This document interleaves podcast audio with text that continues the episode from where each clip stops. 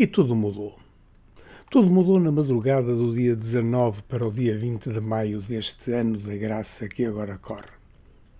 Exatamente três lustres, um ano e um mês depois da última vez que o senti sem que o sentisse. Tudo é igual, mas diferente, só semelhante, parecido, quase o mesmo, tão levemente distinto que mal se nota mas eu dou por ela. Da mesma forma que não dei da vez anterior, mergulhado que estava na feliz vivência daquela altura.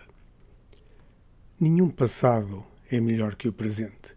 Mesmo um presente que de um momento para o outro passou a passado longínquo, estranho e incompreensível.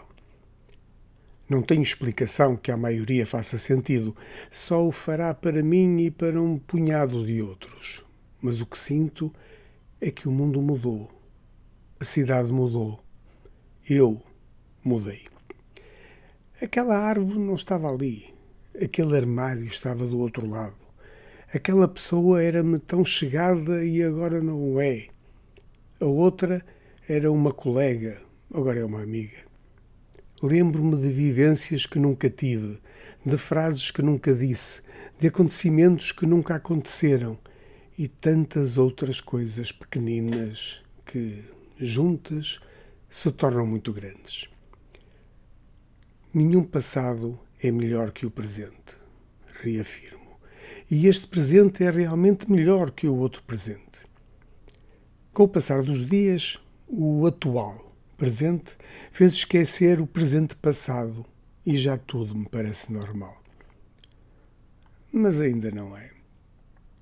Entretanto, uma parte do que mudou, dois meses passados, tinha aparentemente desmudado. Mas o essencial da mudança ficou cá.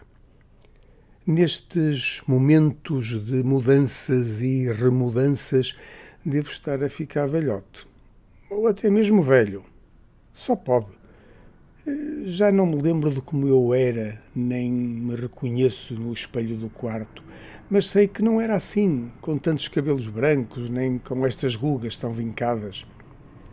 Os meus gostos mudaram, apesar do esforço remanescente do meu conservadorismo.